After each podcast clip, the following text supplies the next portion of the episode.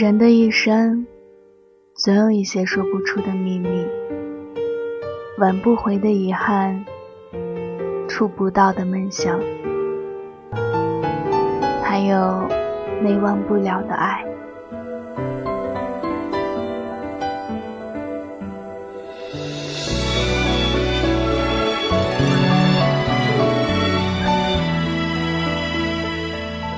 今天要跟大家分享的文章来自豆瓣。四天后，我爱了十六年的姑娘就要结婚了。新郎不是我，我们从未成过情侣。我牵过他的手，擦过他的泪，他难过的时候靠在我的肩上。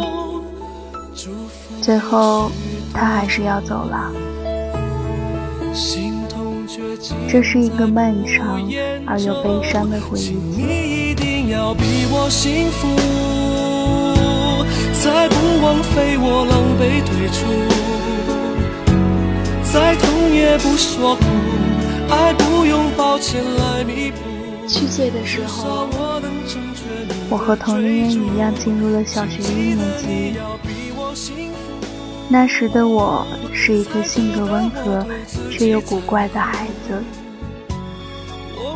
开学的第一天，班主任安排了一个扎了双马尾的姑娘坐在我的旁边。她眯着眼睛，歪着嘴对着我说：“从今天起，我就是你的同桌了，所以你什么都要听我的。”虽然。我没能理解这个因果关系，但我还是点了点头。然后，他满意的冲我笑了。我是一个容易忘了事情的人，比如昨天中午吃了什么，我现在就不记得了。可是直到现在，我都能清楚的记得他满意的笑脸。和晃动的双马尾，整整两个学期，他都是我的同桌。在那个流行三八线的年代里，几乎同桌的男生女生都会打架。女生说，男生过了三八线，男生揪女生的小辫子，但是我和他却没有。他从来不会画三八线，也不会怪我用了他的铅笔橡皮。我因为性格内向，也不会欺负他。但是他不许我和别的女生说话，只要有女生来找我说话，他就扁嘴，一副要哭的样子。所以整整两个学期里。我几乎没有和除了他以外的女生说过话。小学三年级的时候，我们换了班主任。新的班主任说要重新安排座位。老师安排完名单以后，他当着全班的面就哭出来。他说：“我不要换座，我只要和 Y 一坐。”我记得全班都哄笑了，包括新来的班主任。结果是他如愿以偿的继续和我一坐，一直到小学毕业。这是后话。从那以后，他就有了一个外号 ——Y 的小媳妇。他从小就长得很可爱。是班里的文娱委员，班里喜欢他的男生很多，但是他只喜欢和我在一起。为此，我没少受班里男同学的白眼。小学的日子好像过得比任何其他时候都快，很快到了小学毕业之前。我们所在的小学是某个大学的附属小学，当然也有附属初中和高中。小学快要毕业的时候，他拉着我的手，问我要去哪个初中。我问他：“我去哪里很重要吗？”他说：“是呀，和你去同一个初中的话，我就能省下一张同学录了。”我说：“那还不简单？你去哪里，我就去哪里。”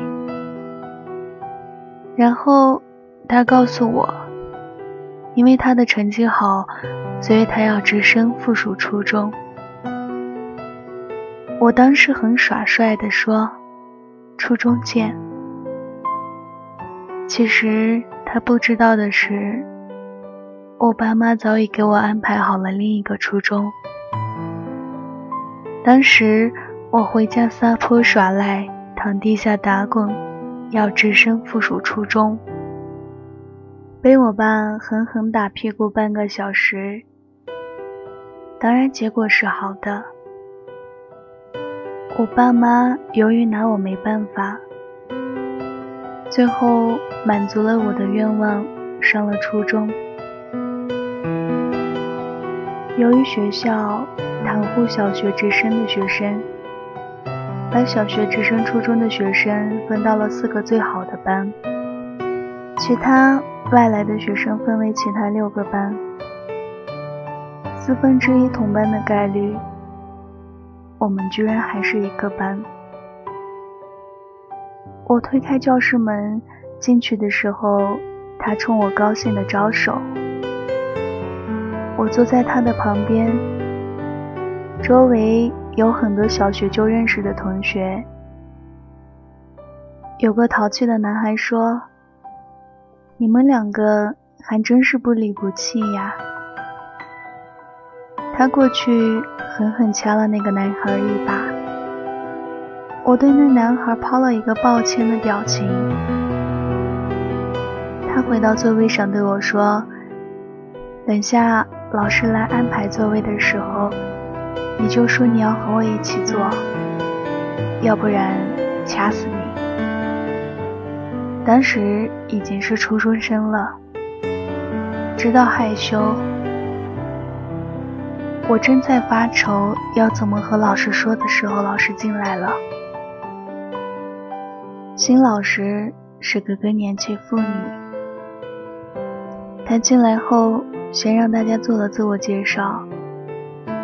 然后说：“既然你们都做好了，那就这么坐着吧。”虽然那时我还不知道什么是喜欢，但我以为我们会一直像小学那样。直到有一天午休的时候，他说要告诉我一个秘密。当时。我和他都趴在桌子上枕着手臂，我看着他可爱的小脸上一副欲言又止的表情。他说：“我喜欢上了一个人。你看，女生就是比男生早熟。”我一副讥讽的语气说：“你喜欢上谁了？”咱们班就属我最帅了，难不成你这兔子要吃窝边草？他把脸埋进手臂的夹缝里，半天抬起头，一副幸福的表情说：“我喜欢上初二三班的 L 学长了。”当时我只是一个初中的孩子。我不知道自己心里面为什么会有喘不过气的感觉。后来我才明白这种感觉叫嫉妒。然后我听他滔滔不绝地开始谈论 L。他说他们是在校电视台认识的，L 是主持人，说话声音很好听。他第一眼就喜欢上了他。我很佩服我自己，我挤出了一个比哭还难看的笑，对他说：“那你去追呀。”他又把脸埋在了手臂的夹缝里，说：“我不敢。”我不知道哪里来的那么大气，第一次揪了他的辫子，说：“你个废物。”然后我听见老师用黑板擦拍着黑板说：“C 和 One 都上课了，你们两个还扒桌子上就算了，还闹起来了，都给我出去罚站。”罚站在教室外的时候，他捅了捅我说：“走，我带你去 L 班门口，让你看看他是什么样子。”我跟着他到了 L 班级的门口。L 个子很高，初中的时候就有一米七五左右，所以坐在最后一排。我们学校每个班级的后门上都有很大的玻璃窗。L 一偏头看到了我们，准确的说，是看到了他。然后 L 冲他笑了，他拉着我飞快的跑回了教室门口。我说：“怎么？你怕班主任发现我们不在吗？”他说：“不是，我看到他的笑快要融化了。上面那一句话，从一个不到十四岁的小姑娘口中说出来，并且被同龄的我听到的时候，十四岁的我觉得好恶心。当时我居然说了一句特别怂的话。”你要是敢早恋，我就去告诉你妈。和他没有在一起。L 在初中的时候就谈了很多次恋爱，换了很多次女朋友。他是好孩子，十六岁之前没有早恋过，而且 L 比我们大一届。先毕业就走了，而且 L 后来去了和我们不同的高中，所以很快他和 L 就没有什么了联系。很久以后，我问他还记得 L 吗？他说他早都忘记了。可是我看她每一个男朋友都有 L 的影子。初一和初二很快过去，之后就到了初三，像小学选择初中一样，又到了要选择的时候。当时我们的附属高中在全市排名第二，第一是另外一所高中。以他的成绩直升本校的高中没有问题，但是我当时的成绩是全年级第一，完全可以去第一的高中。他问我会不会丢下他去那个高中，我咬了咬牙说：“绝不，你去哪里，我就去哪里。”记得当时中考的志愿表是要回家填一个模拟表格，然后第二天到学校填正式的表格。我在家里的时候填了第一的高中，到了学校却改成和他一样的志愿，直升本校高中。中考过后。他以全市第一百三十多名的成绩直升本校高中。我以全市第十九的成绩，直升本校高中。回家以后，我爸打得我抱头鼠窜。这是我为了他第二次挨我爸打。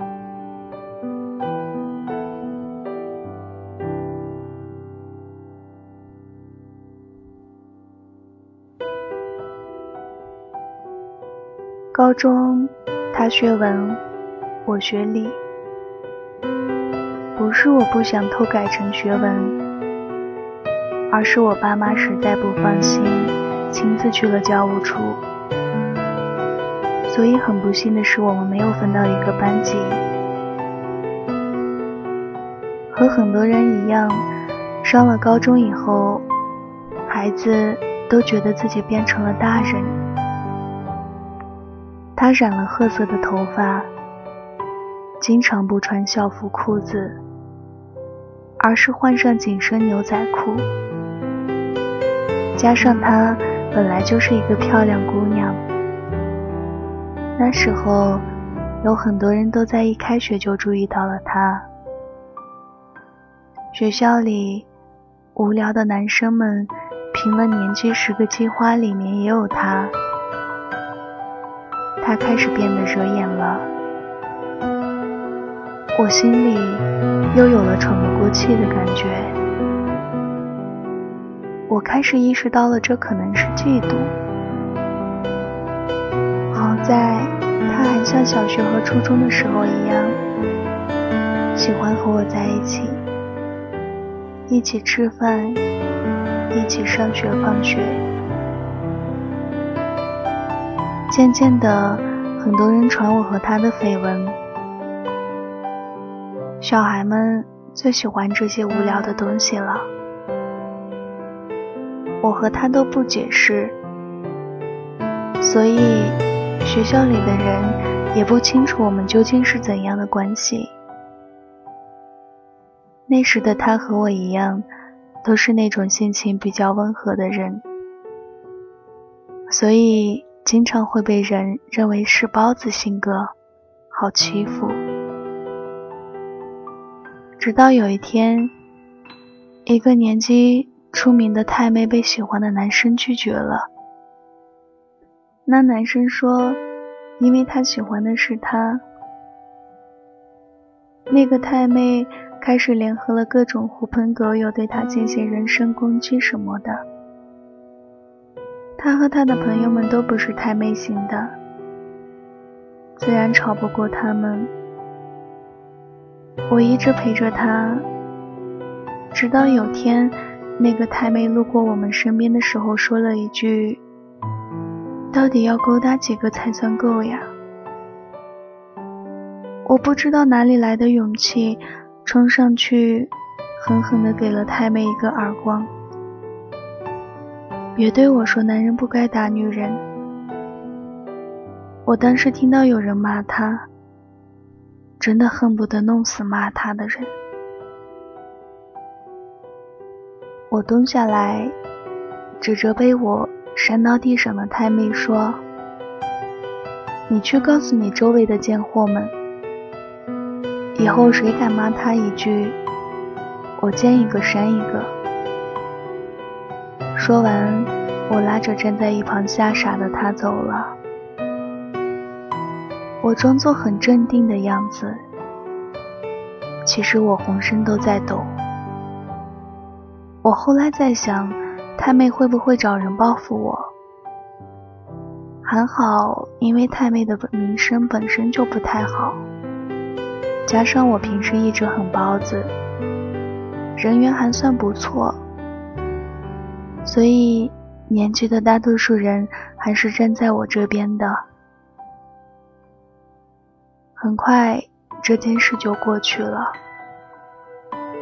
但是。学校的人更加确信了我和他在谈恋爱。本来我想就让他们这样一直误会下去好了。直到有天吃午饭的时候，他领来了另一个女生，而之前一直是我们两个一起吃午饭的。那个女生一直在他旁边，很紧张地拉着他的手。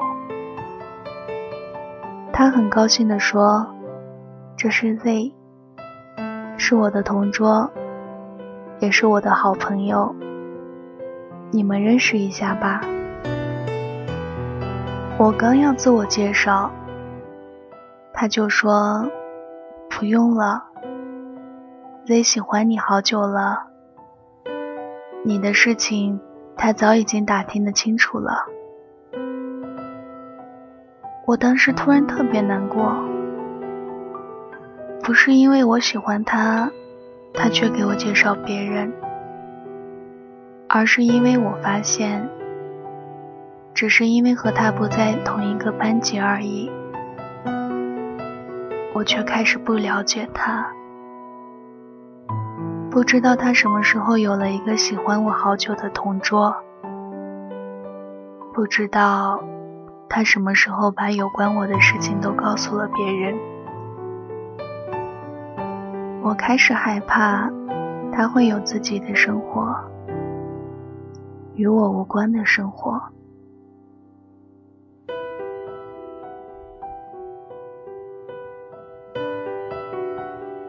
就这样，三个人各揣心腹的吃了一个月午饭。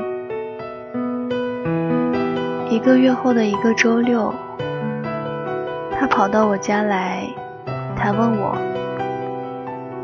你对 Z 什么感觉？”我装糊涂的说：“什么什么感觉？”他勾搭着我的肩膀叫：“别装傻了，你老大不小的，也该恋爱了。”我说：“你都没恋爱呢。”还急上我的事儿了，你真八婆！他打了我一拳，说：“Z 是真的喜欢你，他喜欢你快一年了。”然后他很严肃地问我：“你究竟要不要和他在一起？”我当时太幼稚。我以为答应了和 Z 在一起就能更融入他的生活，然后我说：“那好呀，就在一起吧。”他很高兴地说：“那我现在就去找 Z，告诉他这个好消息。”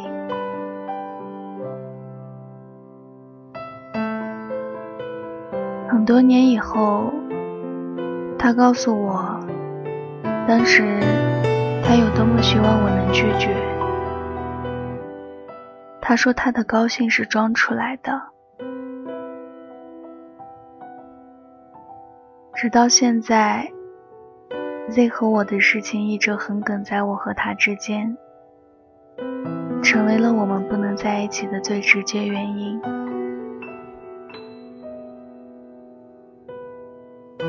我有点想哭，抽根烟，后面慢慢讲。接下来，我便开始了和 Z 的恋爱。说是恋爱，其实不过是三个人中午吃饭的时候，走路的顺序换了一下。原来，我左边是他。他左边是 Z，现在我左边是 Z，他到了最左边。没过多久，他就谈了一个男朋友，还算帅，但是很快就分手了。后来陆陆续续的，在高二、高三两年里，他谈了六次恋爱。却都是连吻都没有结果就分手了。她说，她找男朋友的必要条件就是那个人不能吃我的醋。我说我也是。然后 Z 很体贴的说，我就不会。我和 Z 一直保持着恋爱关系，他一直断断续续的换男朋友，但是我们一直一起吃饭。学校里的人都说我们究竟是一个什么奇怪的组合。就这样，一直到了高三高考填志愿的时候，那时候我们三个的成绩我最好，Z 其次，他第三。我和 Z 的成绩报我们直属的大学没有问题。他算了一下模考成绩，大概只够一个普通 B 本的。那个学校和我们直属的大学分数线差三十分。还好他很喜欢那个学校，但是我的问题就来了。我和 Z 报了直属的学校，他没有。我爸妈。看着我填了志愿才放心。最幸运的是，我们那年高考实行了平行志愿，一本可以报六个。我报了他报的学校，然后开始算分。我要怎样答题才能和他去一个学校？高考语文我没写作文。我觉得应该差不多够了。结果分数出来的时候，我傻眼了。Z 被直属大学录取了，他想被想上的学校录取了，而我和录取他的学校录取线差了四分。我爸知道成绩以后开始抽闷烟，我妈。看到我没发挥好不要紧，他们都以为我是高考失利。这次我爸没打我，他们开始找人托关系，想把我弄进录取他的那个学校。不是他们不想让我去直属大学，而是分数线差的太多。我第一次觉得我对不起爸妈，我对不起爸妈的又何止这一次？但是没有办法，和他不在同一个班已经让我感觉到了陌生。我想象不到不在一个学校我会不会分。爸妈找人托关系送钱，终于把我塞进了那个学校。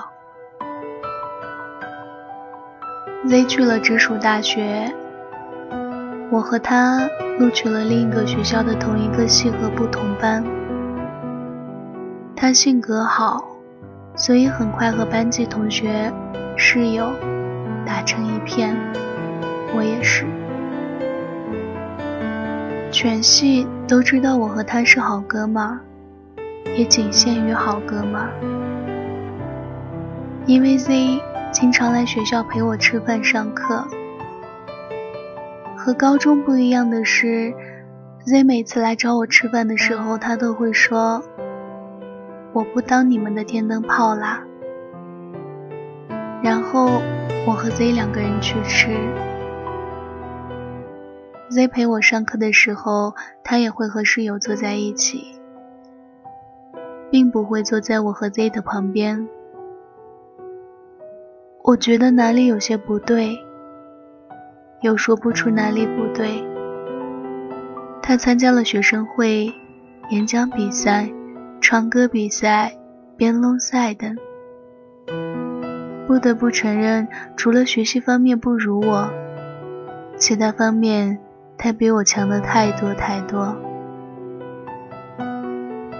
他很快成了系里的知名新人。我和他还是可以像小时候一样互相开玩笑、闹呀。虽然中间隔了一个 Z，直到那年 Z 的生日，Z 生日晚上找我吃饭，我问 Z 叫上他吗 Z 说：“我想和你两个人。”我不好拒绝，就和 Z 去吃了饭。吃饭期间，我们喝了不少酒。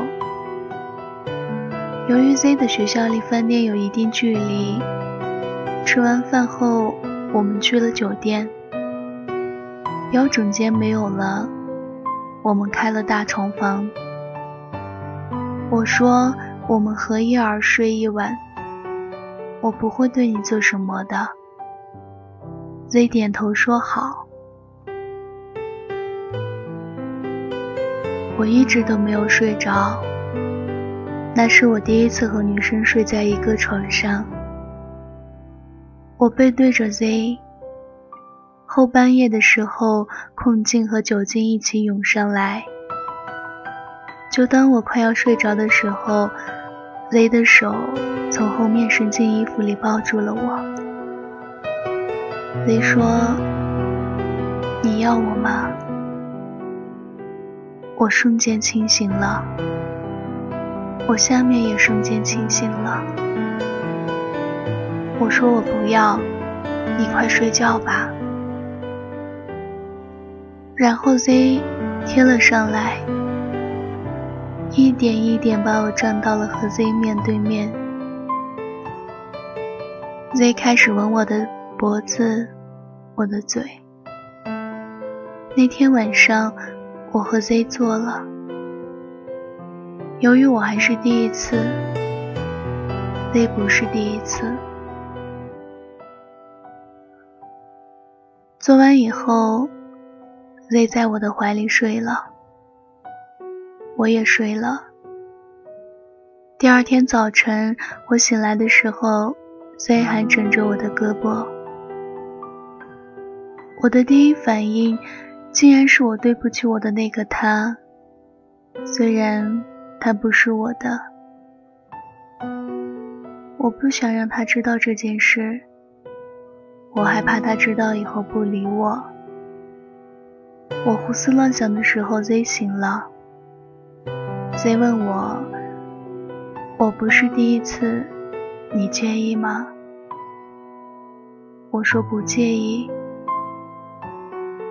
其实我脑子里想的都是怎么能不让他知道这件事情。Z 抱了抱我，我们收拾洗漱，然后我送 Z 回了学校后，回到了自己的宿舍。我觉得昨天好像是场梦一样，梦醒了，我还是那个单纯的喜欢他的我。Z 的第一次在初三毕业的暑假，给了她初中的男朋友。只有几次，后来他们分手了。我当时在宿舍的床上躺了好久，然后晚饭的时候，我叫了他一起吃，在食堂。我给他买了他最爱吃的金枪鱼紫菜包饭，然后我坐在他对面，看着他吃。他吃了一半，抬头问我：“你怎么不吃呢？”我故作轻松地说：“你个没良心的才发现吗？”他笑了笑说：“不吃好呀，为国家省粮食了。”然后埋头继续吃，我没忍住问了他：“你看我和原来有什么不同吗？”他像看神经病一样看着我说：“不同了，你今天特别的脑残。”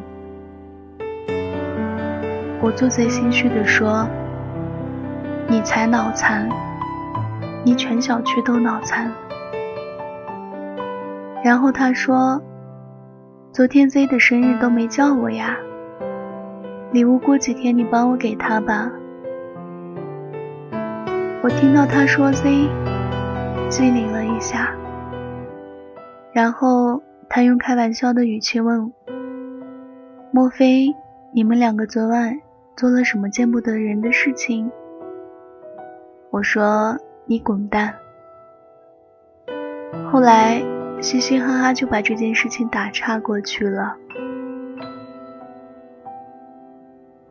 虽然和 Z 做了，但是我丝毫没有感觉和 Z 的距离拉近了。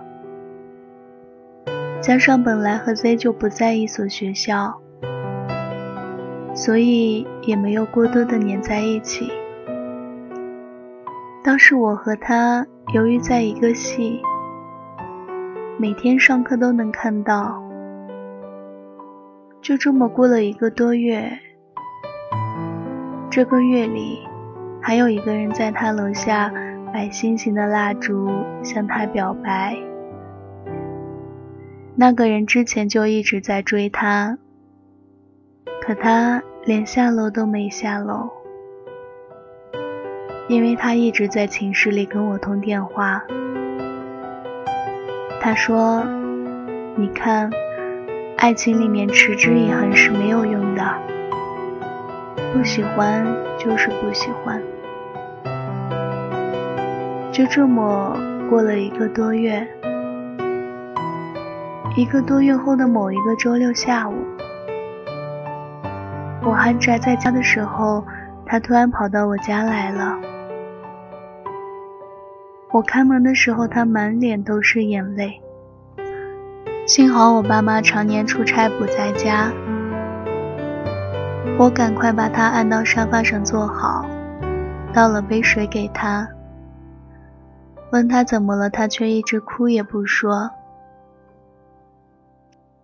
大概哭了三十多分钟，他突然抬起头对我说：“你一定要好好对 Z。”我一下子被他说愣住了，好半天我才问他为什么这么说。他一边哭一边抽泣一边说：“你知道我今天上午做什么去了吗？”我愣愣的摇头。他说：“我陪 Z 做人流去了，他和你的孩子。”我瞬间好像被人扒光了，并且捏住了鼻子一样。几秒后，我深吸了几口气，我问：“你说什么？”他抬头抽泣着说。Z 昨天给我打电话，说让我明天上午陪他去医院。我以为他生病了，就答应了。结果今天去医院才知道，他要做的是人流。他还让我不要告诉你，可我还是没忍住。然后他又开始哭，我想安慰他。我不知道怎么安慰他，我自己已经傻了。现在回想起那个时刻，满脑子还是一片混乱。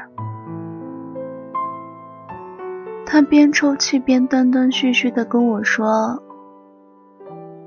上午他被 Z 去人做了人流，他看着 Z 被护士扶着躺到了床上。”然后护士把他赶了出去。虽然没过多久 Z 就出来了，但是他觉得好像过了一整天那么久。Z 出来以后就开始哭。Z 说：“我的孩子没了。”然后他抱着 Z 一起哭。他陪 Z 打车回了寝室，Z 不敢回家。他说：“正好周末，Z 的室友都回家了，他就在寝室陪着 Z。可是 Z 说：‘你走吧，让我一个人静一静。’他说：‘Z 说话的时候不带哭腔，但是眼泪却不停的从眼睛里涌出来。’他还说。”下了出租车，他们才发现 Z 的血从裤子里渗出来，渗到了出租车座位上。他说要赔出租车师傅钱。那师傅叹了口气说：“算了吧，你们走吧。”他哭了好久，说了好多。我在旁边默默的听着，我一句都没有说。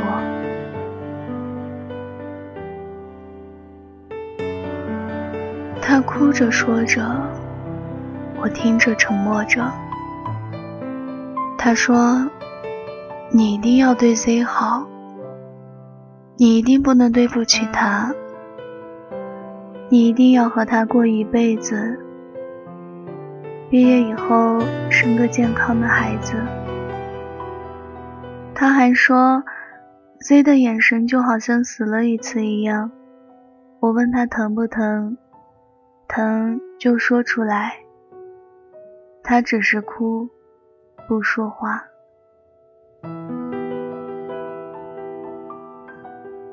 他说了好多好多，好像比之前十二年说的话都多，不是更多，其实是更深。我当时一直沉默着，我不敢说话。我没资格说什么。我觉得他可能这辈子都不会爱我了。我想抱抱他，我想揽着他靠在我的肩上，我想替他擦眼泪，我想告诉他，其实一切没那么巧。之所以我们一直在一个学校。不是因为缘分，而是人为的。我想把一切都告诉他。我想说，一切本来不该是这个样子的。我想说，该在一起的不是我和 Z，而是我和你呀。我想告诉他，我爱了他十二年了。可是我不能，因为他上午刚刚陪 Z 去做人流，流掉了我和 Z 的孩子。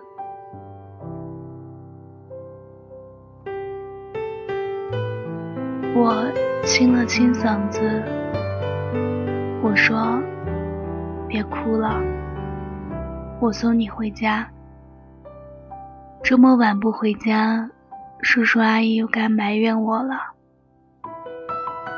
我说，送你回家以后我就去找 Z，你放心吧。我说，我一定好好对他。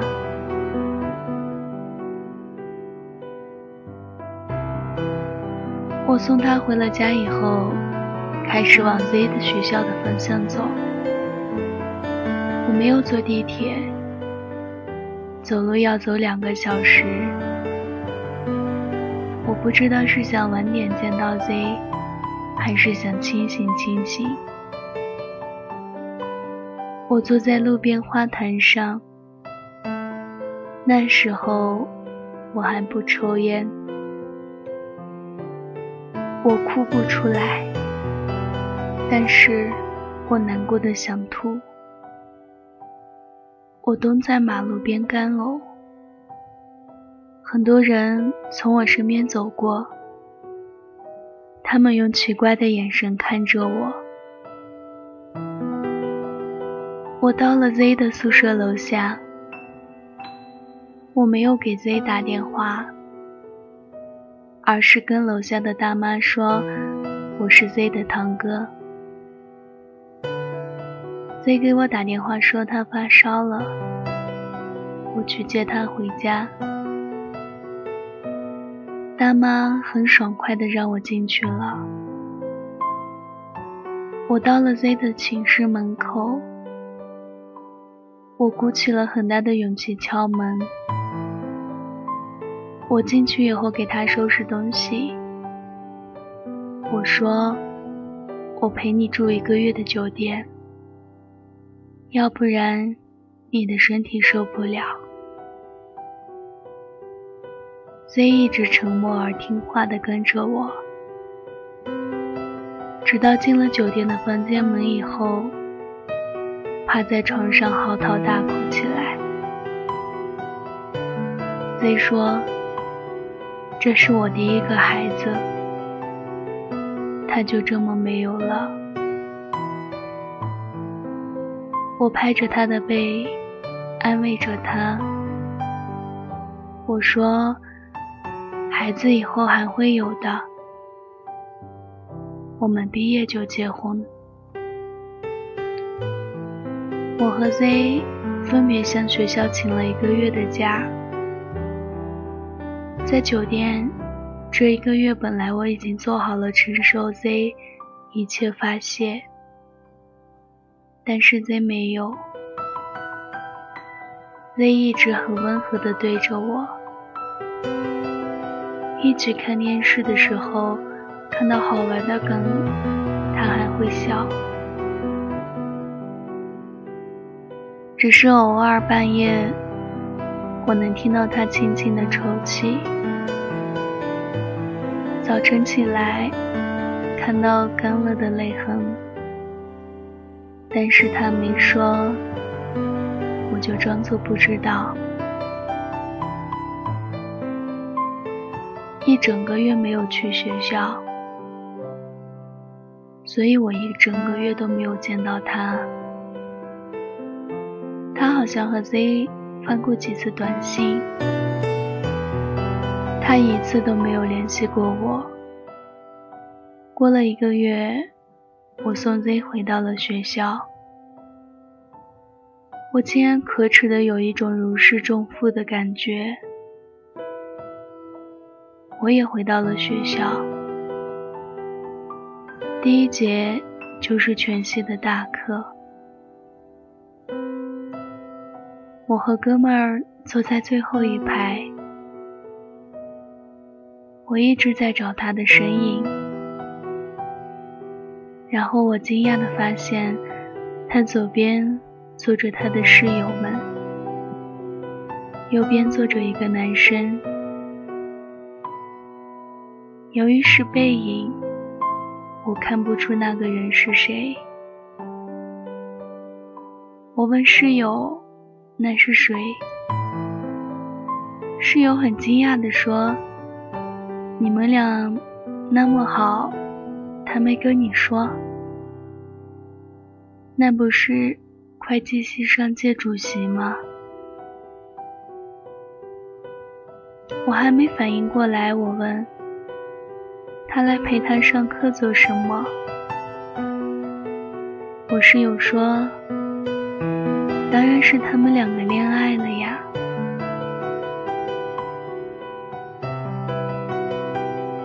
我给他发了短信，写的是：“你旁边那是谁？”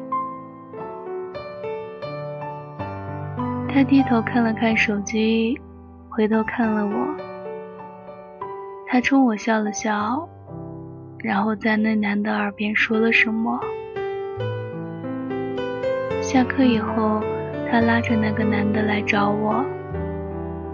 他说：“这是我男朋友 H，这是 Y。我和 Y 已经认识十二年了。”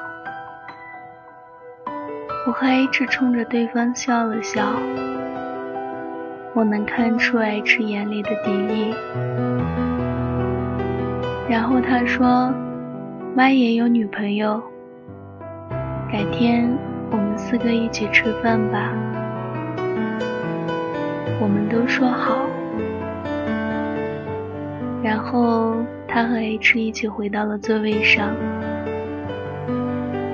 然后剩下四十五分钟的课，我一直盯着 H 的后脑勺。他不时地摸摸头，我觉得他一定是被我的目光盯得头疼。接下来的几个月里，他、我、Z、H 一起吃了几顿饭，可我和 H 并没有像他期待的那样成为好朋友。我和 H 在同一个宿舍楼，但就算在楼里遇到的时候，也都是看对方一眼，一句话都不说。我和 Z 不咸不淡的谈着恋爱，我很自私，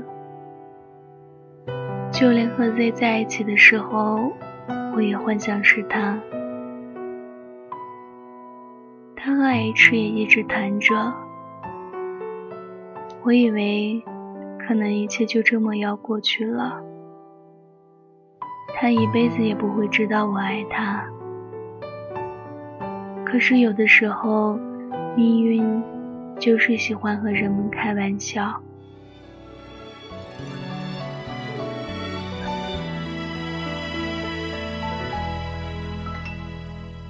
着广场的时钟。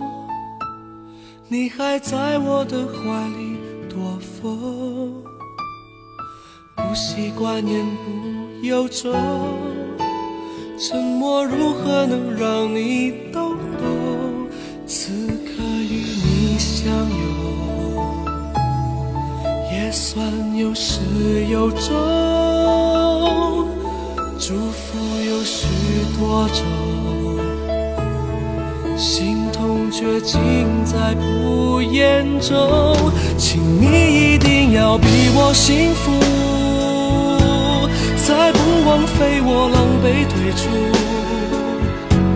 再痛也不说苦，爱不用抱歉来弥补，至少我能成全你的追逐，请记得你要比我幸福。才值得我对自己残酷。我默默的倒数，最后再把你看清楚。看你眼里的我好模糊，慢慢被封住。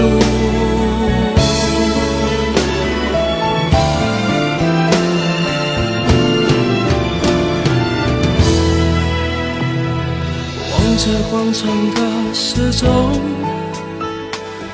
还在我的怀里躲风，不习惯言不由衷，沉默如何能让你懂懂？此刻与你相拥，也算有始有终，祝福有许多种。却尽在不言中，请你一定要比我幸福，才不枉费我狼狈退出。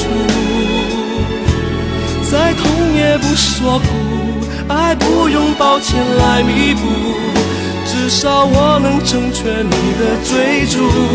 请记得你要比我幸福。才值得我对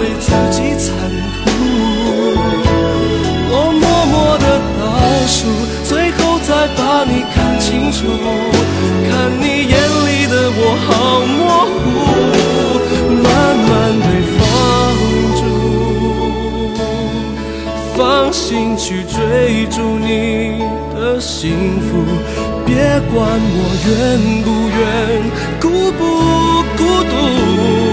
都别在乎，请你一定要比我幸福，才不枉费我狼狈退出。再痛也不说苦，爱不用抱歉来弥补，至少我能成全你的追逐。请记得你要比我幸福，才值得我对自己残酷。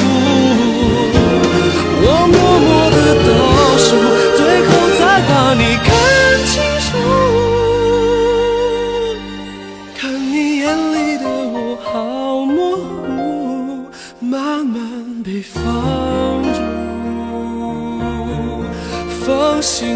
追逐你的幸福，别管我愿。